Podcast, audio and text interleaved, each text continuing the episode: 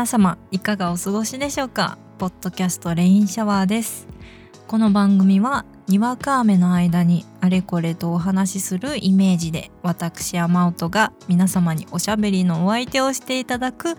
ゆるい雑談系のポッドキャストです。今回は第8回目の配信です。配信日がえー、っと2021年12月22日ということで、まあ、前回7回目からねいや6回目かなからずっとあのまだまだこのタイミングじゃないみたいな 感じで先延ばしして溜め込んでいたクリスマスの話をね今回はのんびりとしていこうかなと思っております。まあ、お聞きいただいているタイミングによっては、まあ、クリスマスが過ぎていたり、まあ、大晦日年越しとかもう去年の話だぞっていう方もいらっしゃるとは思いますが是非クリスマスを思い出しながらね 夏とかだとちょっと厳しいかもしれませんが、まあ、ななんとなくゆるい感じであのながら作業のお相手みたいな感じで勝手にね私が一方的におしゃべりしますのでお聞きいただけますと幸いです。ということで、まあ、前回と同じような感じでトピックを2つぐらいかなに分けてお話をしていこうかなと思っています。前半は、まあ、クリスマスの過ごし方とかクリスマスの思い出みたいなところをお話ししつつ後半は私アマオトの、まあ、2021年のねクリスマスについてお話ししていきます。ということでゆるーくお聞きいただければと思います。ではではお付き合いのほどよろしくお願いいたします。レインシャワースタートです。えー、ではまずはクリスマスのね過ごし方とか なんかちょっとうざったい言い方になってしまったんですけどクリスマスの過ごし方とか子供の頃の思い出をですねまあ私の話ではあるんですけどおしゃべりしていきます。そうですね。うちは厳密に言うと仏教なんですけどまあ毎朝ねお線香立ててとかあのー、経典？経典って言うんだっけ？ななんて言うんだろう？あの仏教のあのいろんなあの念仏が書いてあるのをね毎朝と寝る前夜かな？に読んだりとかっていうのを特にするわけでもなくでうちはおじいちゃんの代が家を建てたところに住んでいるのもあって仏壇もないですしなのでどちらかというと、まあ、これ私だけじゃなくて家族みんなでよく言うんですけどうちは他力本願寺派だねみたいな ことをよく言ってましてまあ、そんなゆるいね宗教に対して、まあ、言うほどきつくもないゆるゆるな家庭なんですけどそういうのもあってまあ毎年クリスマスの時期はチキンとケーキを頬張っております。で今年も母親がケーキ予約してくれてるみたいであのー、まあ母親の職業柄食品関係に勤めてるというのもあって、まあ、いろんなね情報が入ってきてあのケーキがこれがあれがっていうところからね職業病なのかな。あの毎年欠かさずねいろんなケーキのカタログを見て決めて注文するんですけどさてさて今年はどんなケーキが来るのかなと楽しみにしています。でチキンもあの丸ごとのやつかな。丸ごとではないか。あの丸ごとじゃなくてあのー、手羽先のでかいやつ。足だね。足のねところをいただいてます。ありがたい気持ちを持ってねいただいております。っていう感じなのがまあ大抵毎年の過ごし方なんですけど家族でね過ごすっていう、まあ、私も友達多くないですし、まあ、今このご時世なのでクリスマスにねどっか行くとかっていう予定が基本的に私自身にもなくてなのでクリスマスの日は家族で過ごすっていうのがね基本的なスタイルです。でまあじゃあいつそのケーキを食べるの？チキン食べるの？っていうことなんですけど我が家はあんまり気にしたことはないですけど基本的にはイブかな？イブの日の夜に食べてるような気がします。メリークリスマスって言言ってねろうそくに火つけて食べてます。で私があの半分ふざけてって言うとクリスチャンの方にあのー、殴られると思うんですけどあのイエス様の誕生を祝していただきますみたいな感じで美味しいケーキをいただいてます。ということでまあその辺のね細かい過ごし方っていうのはきっと家庭とかそれぞれによってね本当に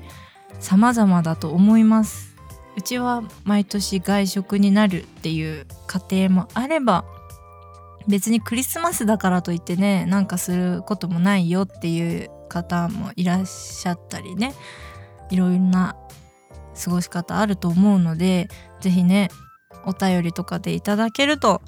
私もねあうちがずれてたのかなとかあもっとこうね無宗派というか他力本願寺派だけどあのクリスマスの日はクリスチャンとしてみたいなこうイエス様の誕生をしっかり祝してっていうそのスタイルを極めるとかっていうのもある種ありなのかなと個人的にはね他力本願寺派ならではのそういうねスタイルもいいのかなと思ったり。下手なことをねこうやって言うと本当に炎上しそうね 怖いんですけどあの決して私的には宗教をバカにしたりとかしてるわけではなくてあの本当にこれ人類のもうその歴史のね積み上げてきたもう何て言うんかねすごいものだと思うんですその宗教というものは。まあもちろんあのカルト系のものとかちょっと恐ろしいものもあったりしますけどその辺はまた別の話としてあの信じることで宗教もね宗教っていう言葉だけに収まらないというかその人の人間性が出来上がる要素になるわけじゃないですか。なのでとっても大事なことだと思うんですよ。なので是非そのいろんな過ごし方例えばクリスチャンの方の本当のっていうとおかしいですけどクリスチャンのクリスマスの過ごし方っていうところも知りたいですしあの他の方のね仏教神道ヒンドゥー教とかいっぱいありますけどそれぞれどんな過ごし方をしてるのか。うちはケーキとチキンが定番なんですけどうちはケーキと違うものとかあれば是非教えてください。あの次回の中でもねシェアしたいなと思うのでこれは本当に気になるテーマ私自身あの大学生の時は結構宗教学とかも興味があってまああの学部的には主専攻ではなかったんですけど授業結構真剣に受けたりしてたので是非その辺はね気になるところでございます。でまあちょっとね難しい話をしてしまったところなんですけど子供の頃のクリスマスの思い出なんかもねちょっとお話ししようかなと思います。まああのサンタさんの話になるとこれまた難しいんですけど、まあ、ここでサンタさんの存在はいるということにしますというかあのサンタさんはいます。います。細かいことは言わずサンタさんはいます。何笑ってるんですか？って怒られそうなんですけど脳内脳内会議で今あの中の人があの何を笑ってるんですか？ってすごい真顔で問いかけてきてるんですけどあのサンタさんはいます。それぞれ捉え方は違うと思うんですけどサンタさんはいます。で私の子供の頃いたサンタさんうちにはねもう来ないんです。残念ながらどれだけ来てほしいと願っても来てくれなくって。でも子供の頃はいたんです。であのよく童話とかだと煙突からサンタさんは入ってくるんだよっていうのとかねあのちゃんと長長靴じゃなくてえっと靴下をねあの用意しておきなさいとかそういう話がありますけどうちはね何せ築40間違えた4040 40じゃないんです。57年の家なので煙突があるわけがないんです。ないんですよ。もう煙突なんてものはありません。なのでうちは親からはサンタさんはお風呂の窓から入ってくるからお風呂の窓の鍵を開けときなさいって 言われてました。なのでクリスマスのね時にはお風呂の窓ちゃんとね鍵開いてるか 確認してあの寝てました。でちゃんとねあの靴下をねぶら下げて枕元にねあるいは置いてたかな。とりあえずあの用意はして寝て起きたらあるっていう。あサンタさん来たみたいなそんな感じだったんですけど皆さんのねご家庭あるいはねサンタさんどこから入ってくるか問題 問題じゃないですけどどこから入ってきてましたかとかどこから入ってきますかっていうあの話がすごく個人的に気になっています。で思い出としては私あのフラフープ欲しいって願った時がありまして めちゃくちゃ欲しくって。あの児童館とか学校とかにフラフープがあってすごいフラフープが好きだったのでうちでもやりたいと思ってサンタさんにめちゃくちゃお願いしたんです。でフラフープって子供用のサイズだとしても、まあ、そこそこ大きいじゃないですか。まあ組み立て式のものもありますけどまあ大きいものになると思うんです。だけどあの普通の靴下を 置いてみたいな。入るわけないじゃんみたいな。ことをやってましたね。で目が覚めたらあの、フラフープに靴下が 巻きつけてあったっていう のがすごく印象的ですね。あと何お願いしたかな。一番最初のねサンタさんにもらったものとかも意外と覚えていまして文房具でした。保育園かな。の時に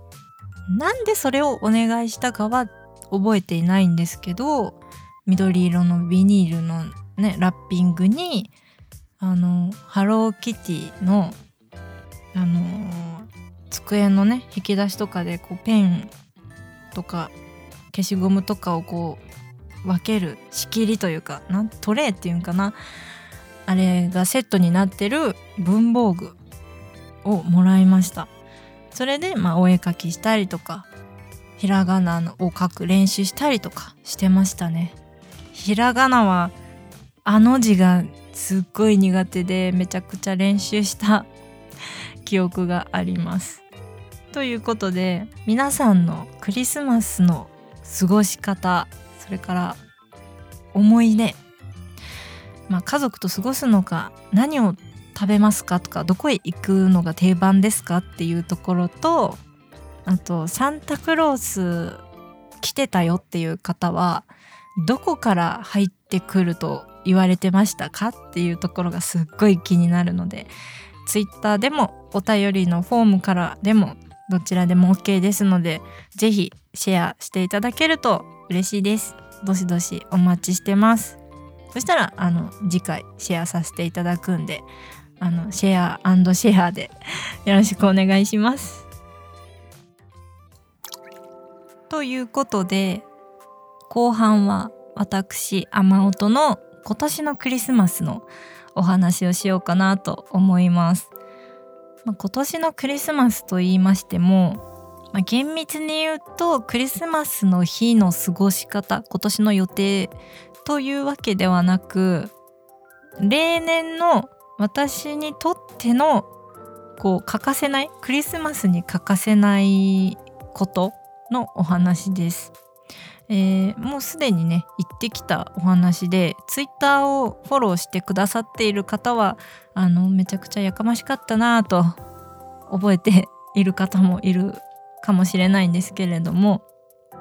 あの私的にはクリスマスに欠かせないイベントとしてメリーロックパレードというイベントがあります。でこちらはまあ、2014年から毎年開催されてる、まあ、名古屋の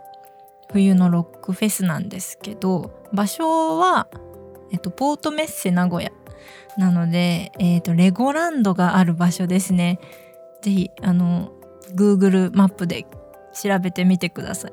でまあもう建て替えが決まってるみたいで、まあ、今の建物でやるっていうのは最後みたいだったんですけど説明がね後回しになってしまったんですけど屋内でやるロックフェスなんですね。であのー、まあ年末フェスって、まあ、この時期にやるものは振り分けられがちなんですが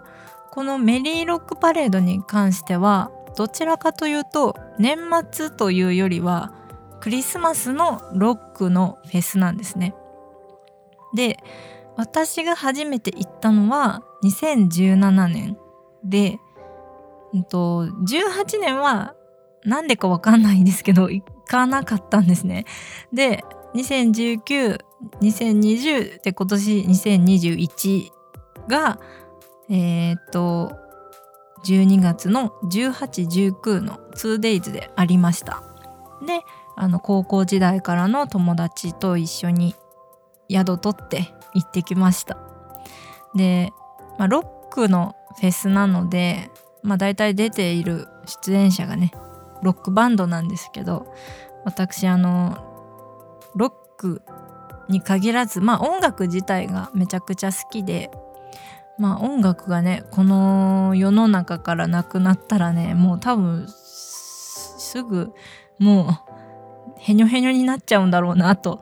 思うぐらい音楽って私的に欠かせないものなんですね。で、まあ、ロックがまあ特に好きでこう、まあ、アイドルとかもビジュアルとか歌のうまさとかって当然重要な推しポイントだと思うんですけど私個人としてはロックバンドを推す理由としてやっぱり自分たちで曲を作ったり、まあ、アレンジャーの人がね間に入ったりとかすることは当然あるんですけど歌詞をね自分たちで作詞して音作りをしてでそれを、まあ、テレビで話題になったりとか音楽番組で、ね、演奏することもありますけど基本的には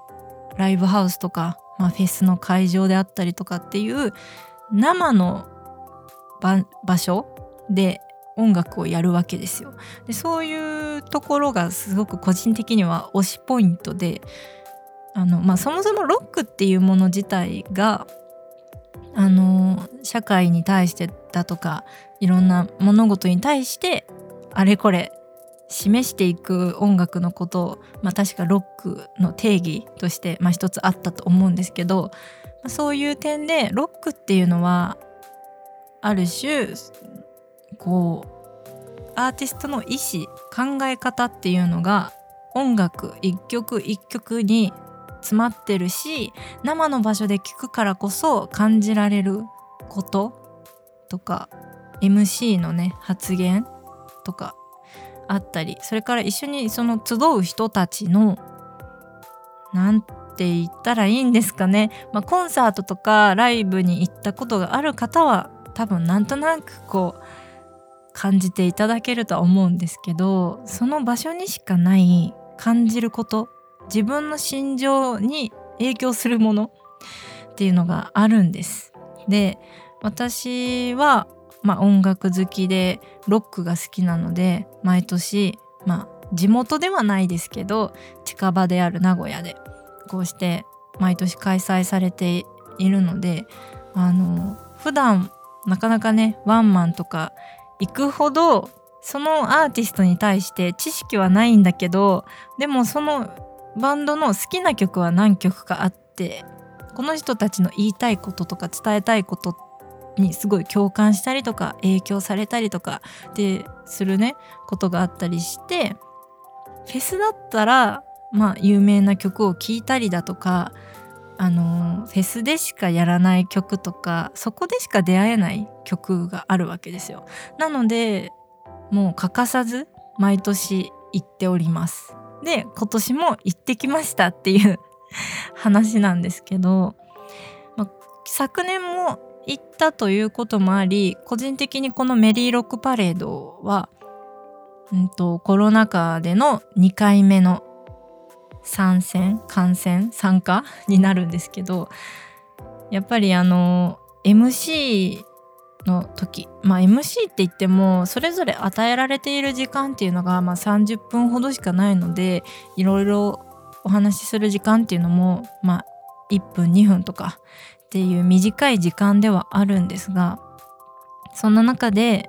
それぞれのアーティストが言う言葉もやっぱり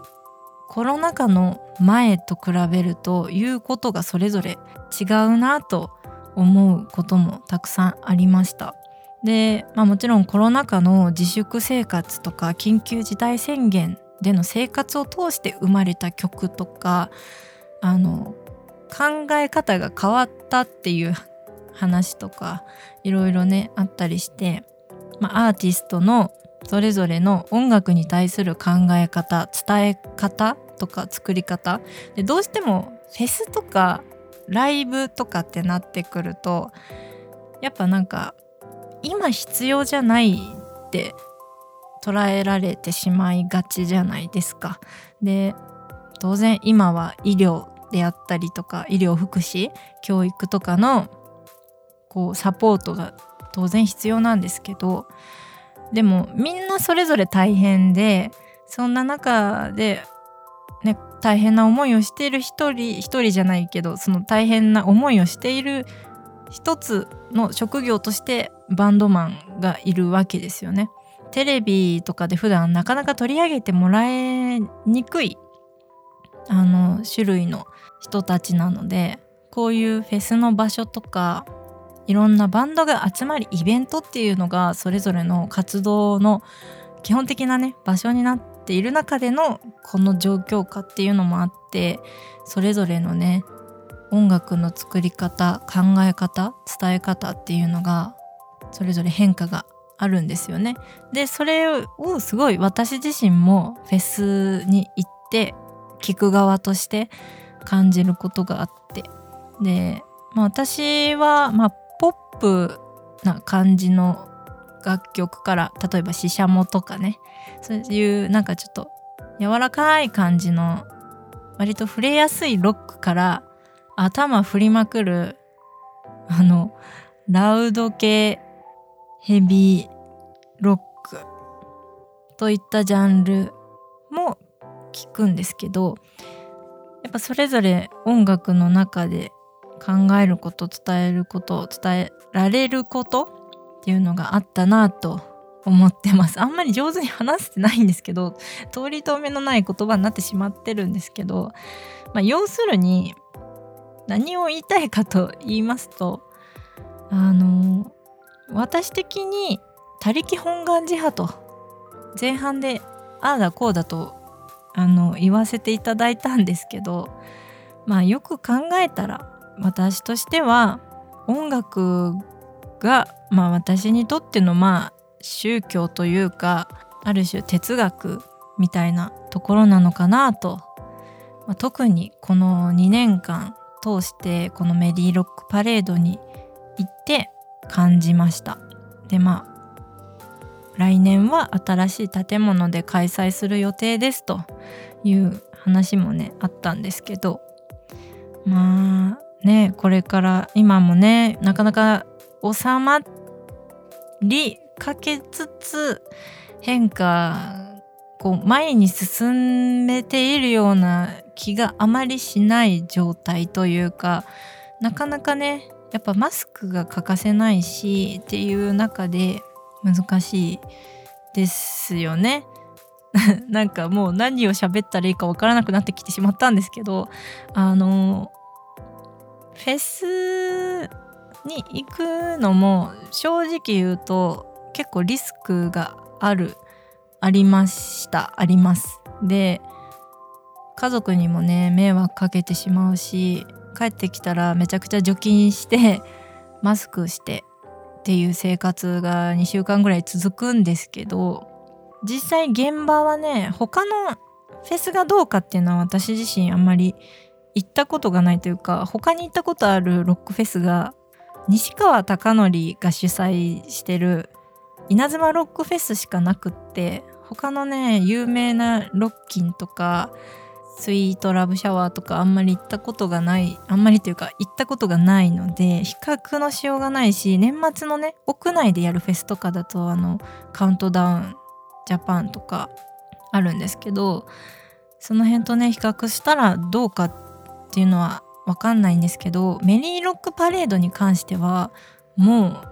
それぞれがしっかりマナーを守ってました。あのそれぞれに四角い枠が与えられていて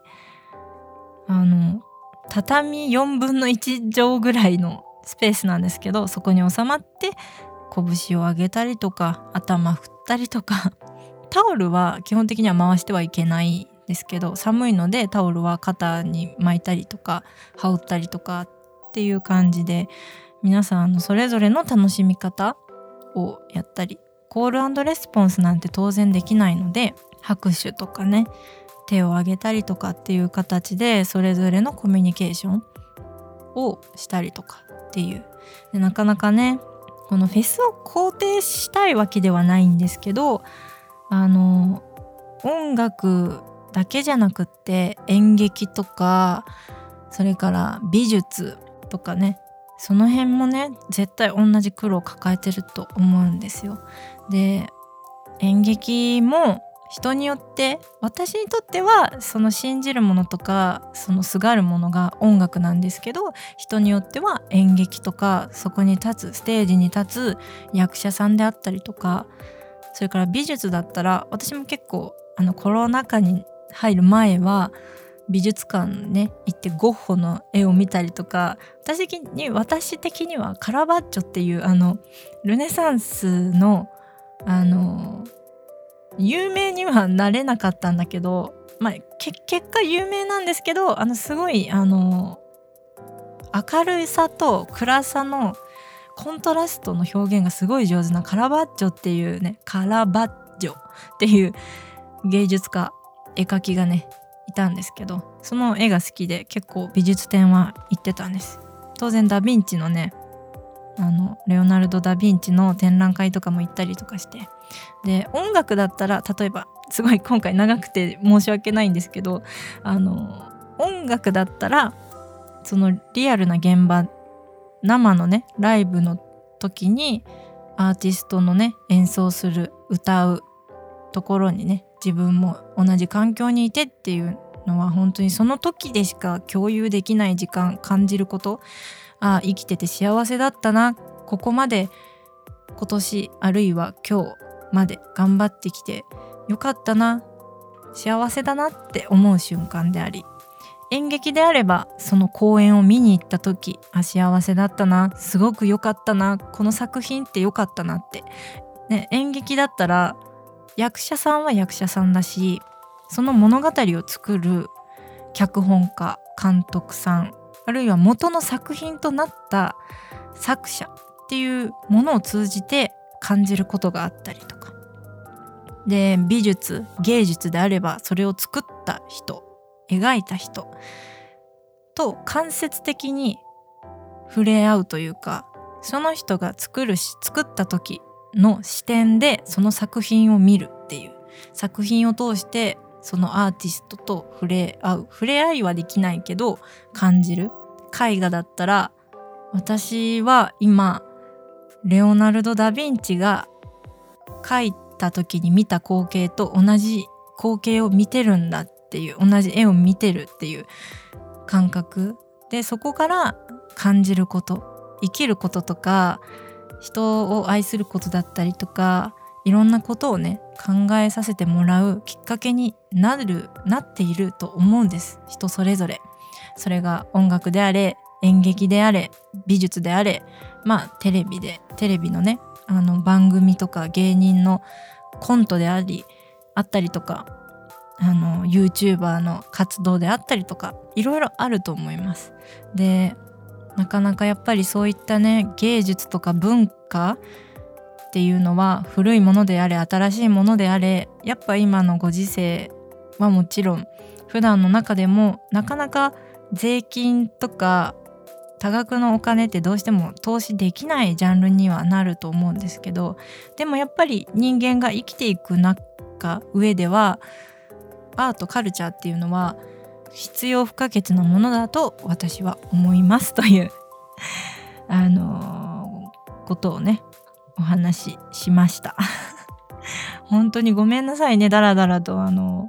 勝手な私のね意見なんですけどいろいろ毎年のねフェス行くフェスに行って本当に行ってきたばっかりなんですね。なのでとてもそのフェスでいろんな音楽に触れて MC の言葉を聞いて幸せっていうのを今年の1年の中で一番感じた2日間だったのでなおさらそういうね芸術とか文化に対してねそういう思いを感じましたということで、まあ、クリスマスは、ね、イエスのイエス・キリストの生誕を祝う日でもありましてやっぱそうなると宗教的なものにもなるのでやっぱりそういった信じるものとかすがるものについてねお話はしたいなと思ってたので後半ダラダラとなってしまいましたが私にとってのね今年のねクリスマスそれからまあ何て言うんですかね他力本願寺派だけどあのすがるもの必要不可欠なものはありますっていうお話をしました。えー、長くね喋ってしまいだんだんねあのわけのわからないことをねあの言ってしまっていたかもしれないんですけれども今回の連射はいかがだったでしょうか、まあ、前半はねあのクリスマスならではのお話させていただきました。過ごし方それから子供の頃の思い出皆さんの感想ぜひお待ちしてます。でまあ後半はねさっきも言ったんですけど結構私としてのね思いというかクリスマスこの時期にね毎年感じることそしてコロナ禍だからこそ感じたことっていうのをまあちょっとあのしんみりとはしてしまったんですけどお話しさせていただきました。えーまあ、またね毎度毎度のテンプレートのあれでございますがあのぜひね感想とか面白い話とか気になる話悩んでいることとかいろいろあれば概要欄のねリンクあるいは Twitter「ハッシュタグレインアンダーバーシャワー」かなをつけてツイートしてください。最新情報は番組 Twitter アットマークレインシャワーアンダーバー PC にて配信してますのでぜひチェックしてみてついでにフォローしていただけますと幸いです。といった感じでこのポッドキャスト毎度ゆるく、まあ、台本が全くないわけではないんですけどだらだらと一方的に私山本が喋らせていただいてます。ということで今回もお聴きいただいた方皆様本当にありがとうございました。それぞれねあの聞いているタイミングは違うかとは思うんですけれどもいい日を過ごしてください。それではまた別の回でお会いしましょう。雨音でした。